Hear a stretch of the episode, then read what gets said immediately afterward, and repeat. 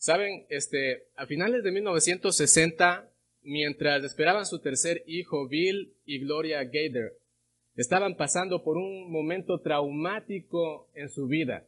Su primogénita, uh, Susan, tenía cuatro años, cuatro años, y su hermana Amy tenía tres meses de edad. ¿sí? Estaban atravesando un momento uh, en el cual ellos estaban esperando a su próximo bebé, estaba uh, Gloria embarazada, y, no era el momento oportuno para tener un hijo más. Eh, Bill se estaba recuperando de un ataque de mononucleosis. La ruptura del matrimonio de la hermana de Bill eh, había perjudicado a toda la familia, estaba devastada completamente. Un amigo cercano de Bill y Gloria los estaba acusando de usar el ministerio eh, nada más por lucro económico, lo que hizo que Bill cayera en una profunda depresión. El sistema educativo de aquella época, de 1960, estaba infiltrado por un pensamiento que decía Dios está muerto. Las tensiones raciales eran eh, cada vez más grandes. La idea de traer otro niño al mundo era completamente triste. Pero después de una oración simple de un amigo de ellos, ellos pudieron entender, eh, ellos pudieron entender y, y, comprobar en su corazón la, demostración de que Dios estaba realmente con ellos, de que Dios estaba vivo, de que Dios estaba vivo. La tensión se había ido de sus vidas y ellos podían confiar y reafirmar sus corazones en la resurrección de Cristo. Uh, se sintieron seguros del futuro. Bill y Gloria se sintieron seguros del futuro al estar en manos de un Dios vivo. Finalmente, en 1970, nace un niño sano llamado Benjamín. Ellos por el milagro de la concepción que Dios había permitido en su vida, reconociendo que, que estaban en manos de un Dios vivo, de un Cristo resucitado, que estaba con ellos, se inspiran en ese milagro glorioso de la resurrección de Cristo y escriben el himno Porque Él vive en 1970. Hermanos, en el contexto actual, la situación de aquella época y la situación de esta época es la misma. Todos nosotros estamos pasando por incertidumbre, por momentos difíciles, 2020, un año demasiado complicado. Muchos eh, religiosos eh, siguen aún adorando a un Cristo muerto. ¿Se han dado cuenta?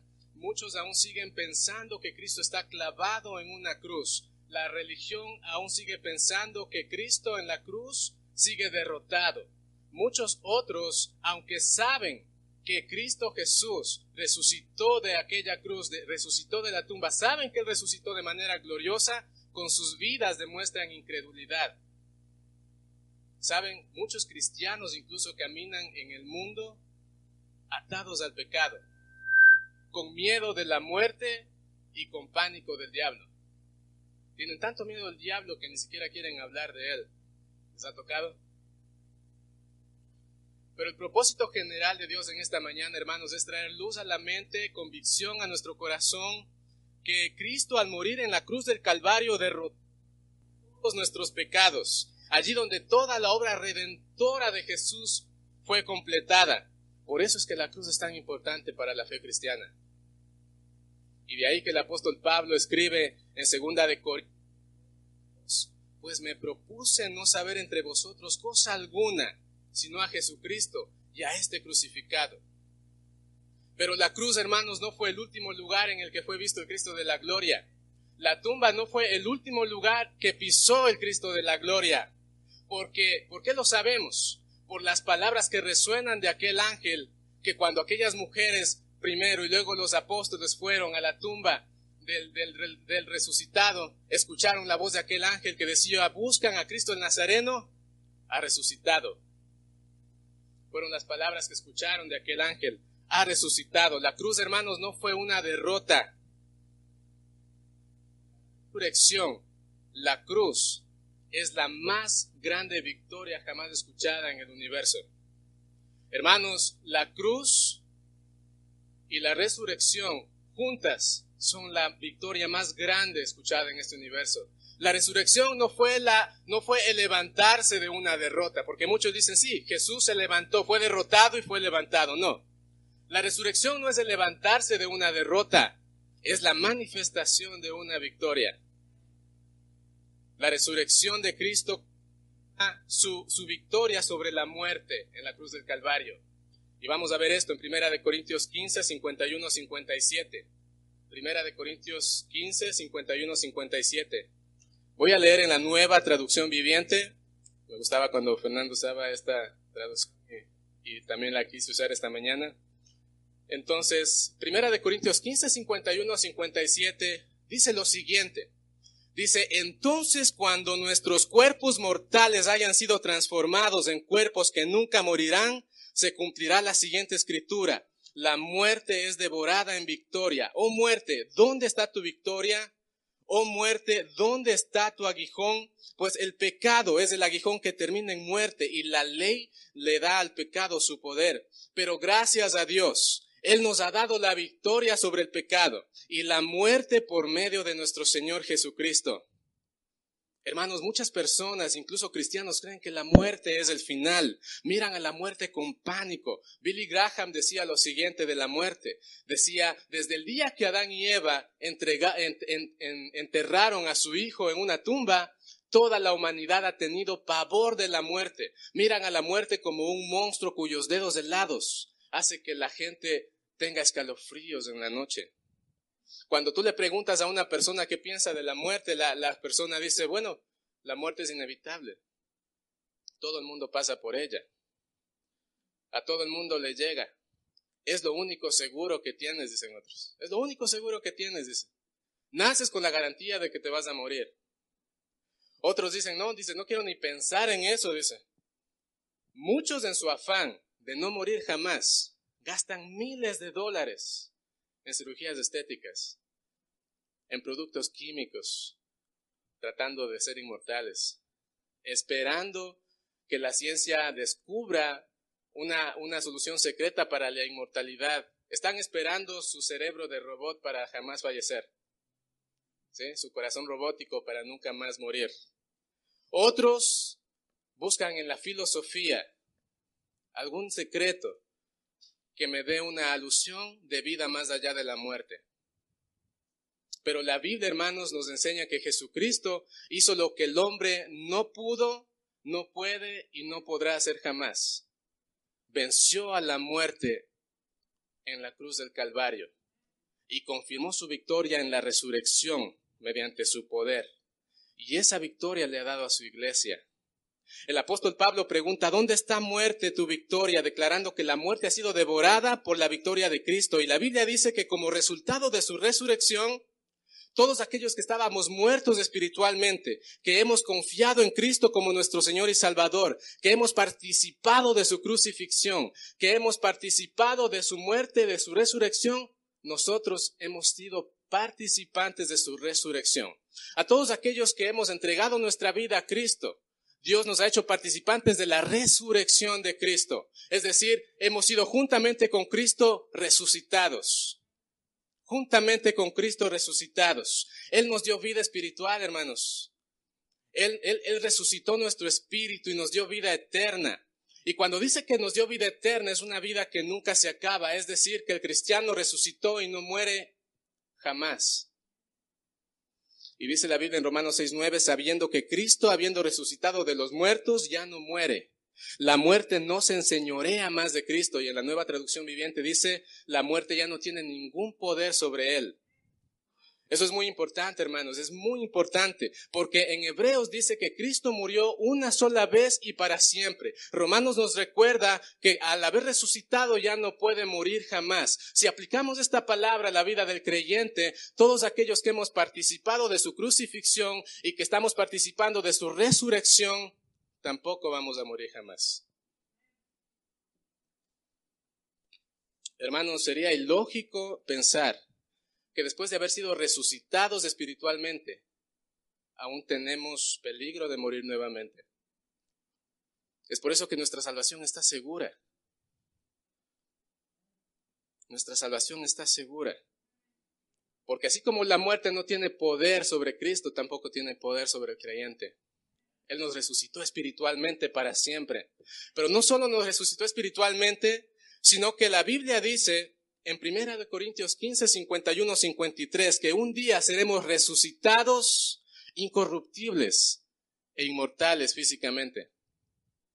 Y leemos, dice, pero permítanme revelarles, dice en la nueva traducción viviente, un secreto maravilloso, dice el apóstol Pablo. No todos moriremos, pero todos seremos transformados, pues nuestros cuerpos mortales tienen que ser transformados en cuerpos que nunca morirán. Y más adelante dice, en cuerpos inmortales. Este cuerpo va a ser sembrado.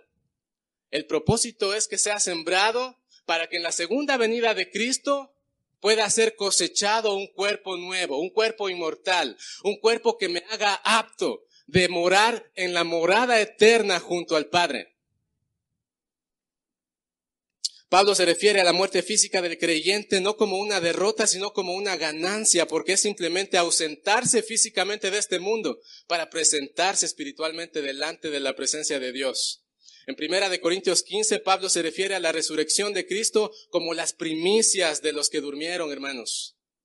La, resurrección de Cristo es la garantía de que nosotros también vamos a resucitar. Si Cristo no hubiese resucitado, nosotros tampoco pudiésemos resucitar. Si Él no hubiese muerto y resucitado, en vana es nuestra fe. Y nosotros fuéramos los hombres más miserables de este mundo. Pero Cristo resucitó. Y juntamente con Él nos resucitó espiritualmente y nos resucitará físicamente en su segunda venida. Aunque es cierto que la muerte ya está derrotada, es un enemigo derrotado, la Biblia dice que en el día del juicio final será lanzada al lago de fuego, donde será su destrucción total, eterna. Pero no solo eso, sino que la resurrección de Cristo, hermanos, confirma su victoria sobre la cruz, perdón, sobre el pecado en la cruz. No solamente Cristo nos hizo libres de la muerte, pero nos hizo libres del pecado.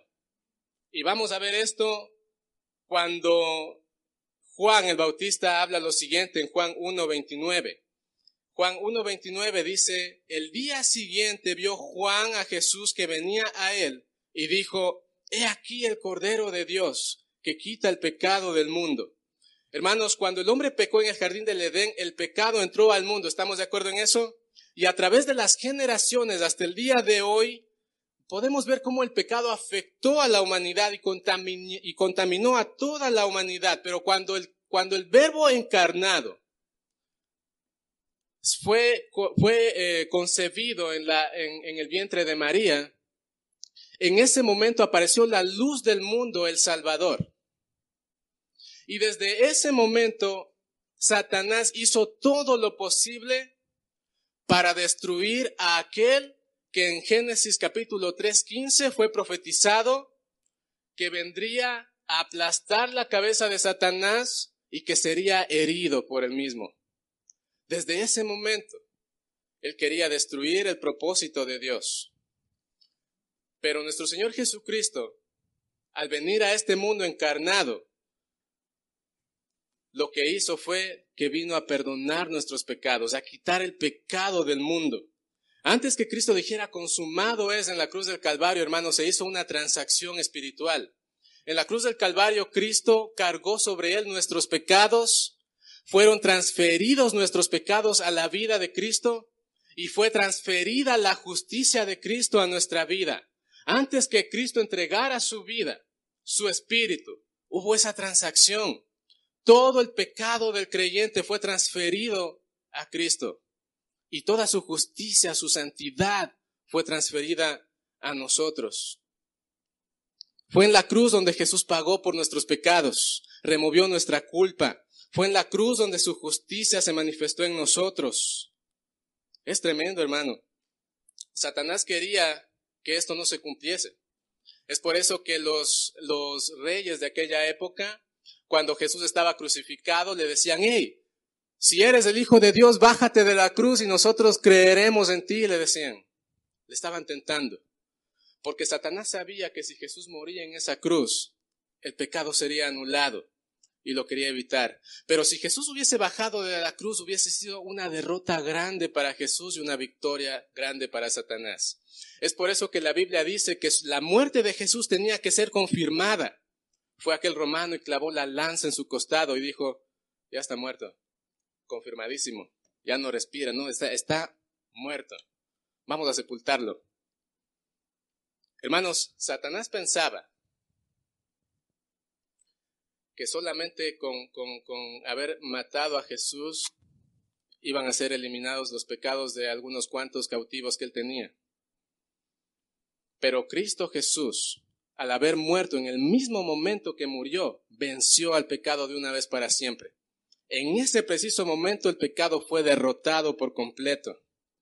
Por esta razón, nosotros sabemos que si la cruz es el pago de nuestros pecados, la tumba vacía es el recibo que demuestra que el Hijo de Dios hizo un pago perfecto. Cristo llevó nuestros pecados, pagó nuestra deuda completa, clavó en la cruz un acta que decretaba nuestra condenación y con su resurrección escribió una acta nueva que decía perdonado, que decía perdonado. Hermano, pero Cristo no solo perdonó nuestros pecados, Cristo no solo perdonó las culpas que teníamos, también nos hizo libres del poder del pecado. Cristo no solo perdonó lo que yo hice, pero me ayudó a ser libre para no volverlo a hacer. Dice la palabra en Romanos 6, sabemos que nuestro antiguo ser pecaminoso, 6, capítulo 6, versículos 11 al 14, Romanos 6, del 6 al, eh, del 6, 11 al 14 dice, sabemos que nuestro antiguo ser pecaminoso fue, ¿qué cosa? crucificado con Cristo para que el pecado perdiera su poder en nuestra vida. Ya no somos esclavos del pecado, pues cuando morimos con Cristo fuimos libertados del poder del pecado. Versículo 10. Cuando Él murió, murió una sola vez a fin de quebrar el pecado pero ahora que Él vive, vive para la gloria de Dios. Versículo 11. Así también ustedes, refiriéndose a nosotros, deberían considerarse muertos al poder del pecado y vivos para Dios por medio de Cristo. Y el versículo 14 dice, el pecado ya no es más su amo. En la Reina Valera dice, el pecado nos enseñorea más de vosotros. El pecado ya no es más nuestro amo. Antes de conocer a Cristo estábamos presos en nuestros delitos y pecados, hermanos. Por más que queríamos salir de ellos, no podíamos. ¿Se acuerdan? Queríamos dejar de pecar y no podíamos. Estábamos eh, impulsados de una manera grande y al pecado, o sea, era una esclavitud total. Lo hacíamos por naturaleza. Esa era nuestra naturaleza, pecar. Éramos esclavos del pecado. Hacíamos lo que Él quería. Y aunque en el fondo queríamos salir de él, no podíamos, porque legalmente éramos sus esclavos. Legalmente pertenecíamos al pecado. Pero Cristo en la cruz del Calvario le quitó todas las ataduras al creyente y le hizo libre del poder del pecado.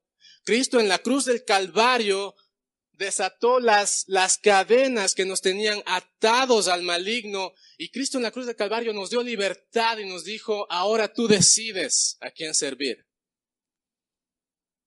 Y no solamente nos, nos desató, pero nos dio una nueva naturaleza, una naturaleza que está en contra del pecado. Entonces, con eso en mente, al saber que Dios nos dio una nueva naturaleza que está en contra del pecado y que nos da la opción a quién queremos servir, ahora tenemos el poder de Dios para hacer el bien lo que antes no teníamos. Eso nos hace pensar que es imposible para el creyente ejercitarse en el pecado. ¿Verdad? ¿Qué dice primera de Juan 3? Todo aquel que es nacido de Dios, primera de Juan 3, todo aquel que es nacido de Dios no practica el pecado, porque la simiente de Dios permanece en él y no puede pecar porque es nacido de Dios. Ahora bien, esto no quiere decir que el cristiano es impecable y que nunca cae en tentación, ¿verdad? Porque muchos dirían, entonces, ¿somos impecables? ¿No podemos más caer en tentación? Lo que esto quiere decir es que aunque el creyente muchas veces cae en tentación por causa de la concupiscencia que tenemos en este cuerpo aún, caemos en tentación, pero no nos, no nos quedamos caídos gozándonos en el pecado. Porque somos, ¿qué cosa? Somos confrontados por el Espíritu Santo, mismo que nos, que nos convence de pecado. Y convencidos de pecado, humillados a los pies de Cristo, reconocemos nuestros pecados, nos humillamos y volvemos a Dios. Porque nuestro gozo no está en el pecado, está en Cristo, en la persona de Cristo. Entonces, ¿qué de aquellos creyentes, entre comillas, que se deleitan en el pecado y lo practican sin remordimiento? La Biblia responde en 1 Juan 3.8 diciendo, el que practica el pecado es del diablo, porque el diablo peca desde el principio. No son creyentes, son simplemente simpatizantes del cristianismo, se mezclan entre nosotros. ¿Y qué de aquellos creyentes? Muchos dicen que se alejan de Dios y tienen años lejos de su camino. Y la Biblia responde de nuevo en primera de Juan 2.9 y dice, salieron de nosotros, pero no eran de nosotros, porque si hubieran sido de nosotros, habrían permanecido con nosotros, pero salieron para que se manifestase que no son de nosotros. No son creyentes derrotados, son mundanos descubiertos. ¿Y qué de aquellos creyentes, muchos preguntarían, que se van como el hijo pródigo y luego regresan nuevamente? Entonces, debemos recordar que la historia del hijo pródigo, hermanos, no es la historia de un cristiano derrotado, sino la de un hijo inmaduro, que no valoró lo que tenía, que dejándose llevar por su propia concupiscencia quiso experimentar lejos de la casa lo que tenía solamente en la casa. Una vez lejos, él pudo experimentar el dolor, el sufrimiento, se sintió vacío, se sintió triste, cuando estaba lejos de la casa del Padre, él aprendió a valorar lo que tenía en la casa del Padre. Cuando estaba lejos de la casa del Padre, él aprendió a valorar el amor que su Padre le daba. Él se dio cuenta que es mejor estar un día en la casa de Dios que mil fuera de ella. Se dio cuenta que su gozo estaba completo solo en la persona de su Padre y no en el pecado. Así mismo con el creyente, hermanos. Así mismo con el creyente. Un verdadero creyente nacido de nuevo, que es un niño espiritual, puede ser atraído por la concupiscencia, puede caer en las tentaciones lanzadas por el enemigo. Dios en su soberanía puede permitir que se aleje temporalmente de él, pero al ser un nacido de nuevo, será convencido rápidamente de pecado por el Espíritu Santo, guiado a regresar a los pies de Cristo, humillado y en arrepentimiento para su restauración. Y regresará maduro para glorificar a Dios, para servir a Dios, para el testimonio de Dios. El creyente, hermanos, jamás podrá ser derrotado por el pecado. Eso es lo que quiero que entendamos. Que Cristo en su muerte y con su resurrección le dio al cristiano victoria sobre el pecado que podemos caer, pero el pecado es un enemigo derrotado, no nos quedamos ahí. Y no solamente eso, hermanos, pero la resurrección de Cristo confirma su victoria sobre el enemigo. ¿Qué le parece si abrimos nuestra Biblia en Colosenses 2.15? La resurrección de Cristo confirma la victoria de Cristo sobre el enemigo en la cruz del Calvario. Cristo no solo derrotó la muerte, derrotó el pecado, pero derrotó al mismo Satanás. Dice la Biblia en Colosenses 2.15, y despojando a los principados y a las potestades, los exhibió públicamente triunfando sobre ellos. Los exhibió públicamente triunfando sobre ellos. Los sufrimientos en la cruz, la misma cruz y la muerte en la cruz solamente fueron los medios que Cristo usó para darle el golpe mortal a Satanás con la resurrección. Satanás pensaba que estaba matando a Cristo en la cruz. Satanás estaba riendo cuando Cristo estaba siendo crucificado y cuando finalmente murió, Satanás pensó que tenía la victoria. Pero lo que Satanás no se imaginaba es que muy pronto iba a recibir un golpe de gracia, y no de gracia divina, sino de fulminación total.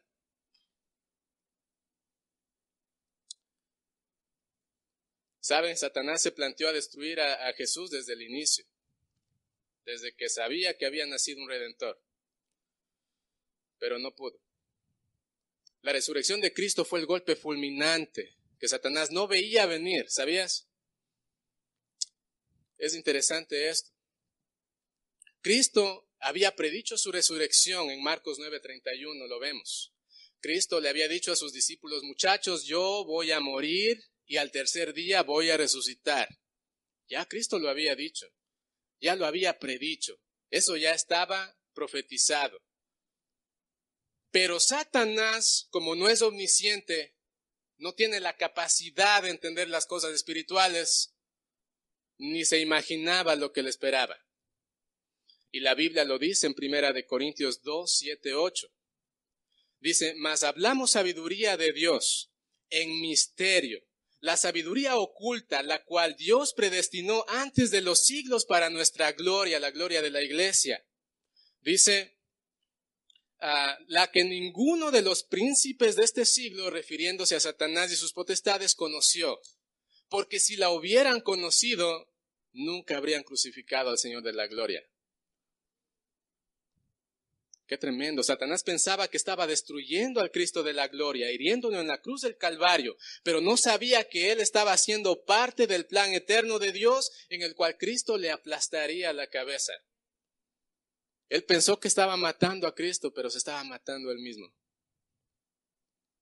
Es un misterio que él jamás pudo conocer. Es por eso que Cristo, en semejanza de hombre, dice la Biblia, destruyó por medio de la muerte al que tenía el imperio de la muerte, esto es al diablo. Hebreos 2.14. Cristo destruyó el imperio de la muerte, al que tenía el imperio de la muerte. Cristo destruyó al diablo, hermano. ¿Cuántos de ustedes tienen miedo al diablo? Espero que ninguno. Porque Cristo derrotó al diablo. Cristo derrotó a Satanás. Satanás es un enemigo derrotado. Estaba yo trabajando hace unos días y un compañero de trabajo decía que allá en Hidalgo, México, hay un lugar donde hay un cofre con un tesoro. Y decía que cada persona que se acerca a ese lugar, decía mi compañero, palabras de él, no mías, dice, se le asoma el mero mero, decía. No, dices, que ahí se te asoma el mero mero, dice. No, mejor ni te metas ahí, dice. Ni se te ocurra ir a agarrar ese tesoro porque no vaya a ser que el mero mero se te aparezca. Y en mi mente decía, le tienen tanto miedo a Satanás que hasta le dicen que es un mero mero. Pero el mero mero es el rey de reyes y señor de señores. El mero mero es el que dio libertad a la iglesia. El mero mero es el que aplastó la cabeza de Satanás. Y como Cristo aplastó la cabeza de Satanás, la iglesia aplasta la cabeza de Satanás también. Es por eso que la, la iglesia no le teme al enemigo. El enemigo teme a la iglesia. Porque la iglesia es de Cristo, Cristo está en la iglesia y la iglesia está en Cristo. Cristo destruyó al diablo despojándolo de todo lo que tenía. Lucas 11, 21, 22. Cuando el hombre fuerte armado guarda su palacio, dijo Jesús, en paz está lo que posee. Pero cuando viene otro más fuerte que él y le vence, le quita todas sus armas en que confiaba y reparte el botín. Cristo a manera de ilustración predijo que violentaría el reino del enemigo, lo, desarmaría y tomaría el botín. Y nosotros somos el botín que Cristo tomó. Los cautivos que estábamos. Aquellos que estábamos en las garras de Belcebú, pero Cristo nos hizo libres de esas garras, derrotándolo en su propio territorio, entre comillas, porque todo es de Dios. Destruyó al diablo despojándole de toda su autoridad, hermano. Vemos Jesús en Mateo 28, 18 diciendo a sus discípulos, Toda potestad me es dada en el cielo y en la tierra. El apóstol Pedro declara en primera, en la primera carta, eh, en su primera carta, capítulo 3, versículo 22, que el Cristo resucitado y ascendido, a él están sujetas todas las cosas, los ángeles, autoridades y potestades. Cristo no solo derrotó al enemigo y sus huestes en la cruz del Calvario, sino que resucitó para exhibirlos públicamente y ascendió al cielo como el Señor, cuya autoridad es sobre todas las cosas. Sobre todas las cosas, hermanos. Satanás ha sido derrotado, desarmado y degradado públicamente. No tiene ningún poder. Jesús lo derrotó por completo. Y la resurrección de Cristo es la prueba palpable de la victoria de Cristo sobre Satanás. El anuncio de la resurrección que va a ser el domingo que viene, es el anuncio de la derrota de Satanás también. El anuncio de su victoria es el anuncio de su derrota. Al igual que la muerte, el destino de Satanás es una eternidad en el lago de fuego en el día del juicio final. Es lo que le espera al enemigo derrotado. Camina todavía por este mundo tentando a los que son suyos e intentando destruir a la iglesia, pero no puede porque es un enemigo derrotado, que algún día será completamente destruido en el lago de fuego. Hermanos, Satanás jamás podrá derrotar a la iglesia, porque Cristo ya lo derrotó en la cruz del Calvario, y aunque aún sigue caminando es un enemigo derrotado. Por eso la Biblia dice, resistid al diablo. ¿De qué manera lo resistimos? Bueno, viviendo el Evangelio. ¿Y qué dice el Evangelio? Primero, que Cristo murió en la cruz del Calvario por nosotros como nuestro sustituto. Segundo, nos dio completa libertad del pecado de Satanás y sus poderes. Y al pagar la deuda por todos nuestros pecados, canceló el acta de decretos que declaraban nuestra condenación. Fue sepultado y resucitó al tercer día y fue victorioso sobre la muerte, sobre el pecado y sobre Satanás. He aquí la importancia, hermanos, de reconocer a Cristo como nuestro Señor y Salvador, porque el triunfo de Cristo es igualmente el triunfo de su iglesia. La victoria del Señor Jesús se extiende sobre todos los que creen y confían en Él como su Señor y Salvador. Si una persona aquí no tiene a Cristo como su Señor y Salvador, no puede ser partícipe de esa victoria tan grande. Y aún sigue siendo esclavo del pecado, aún la muerte se enseñorea de él y aún Satanás lo, controla como un muñeco, como un títere. He ahí la importancia de entregar nuestra vida a Cristo.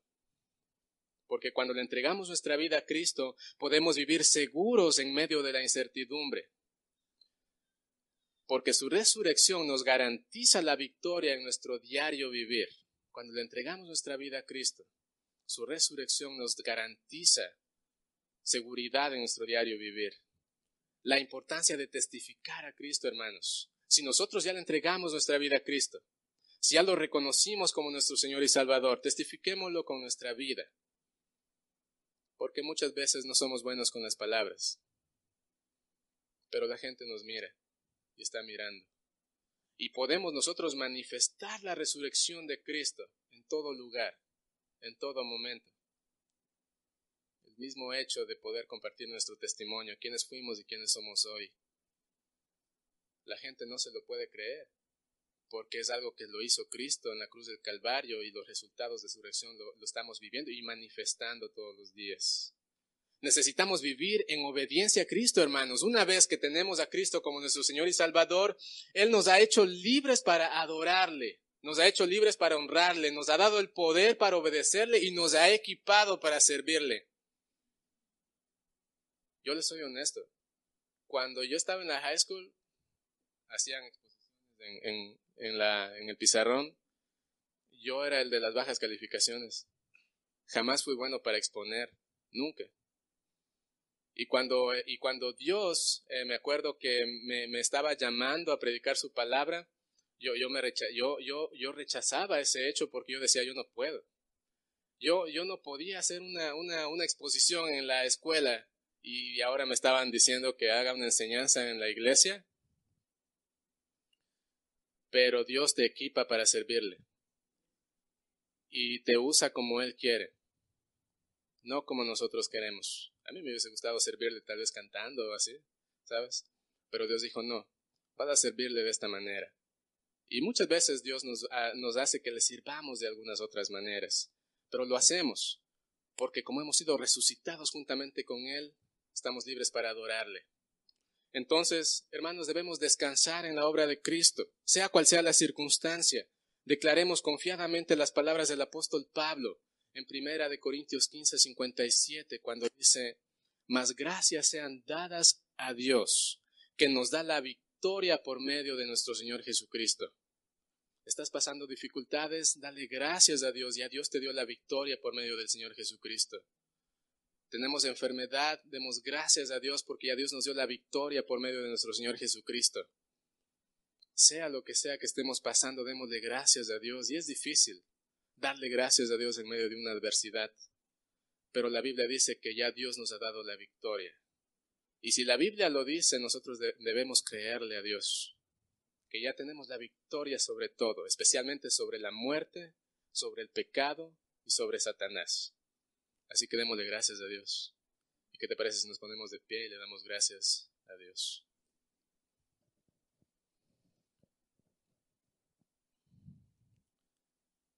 Padre, queremos darte gracias, Señor. Gracias porque nosotros no merecíamos, Padre, no merecíamos, no merecíamos que tú nos des una victoria tan grande, Señor. Nosotros no hicimos nada para merecer una victoria tan grande.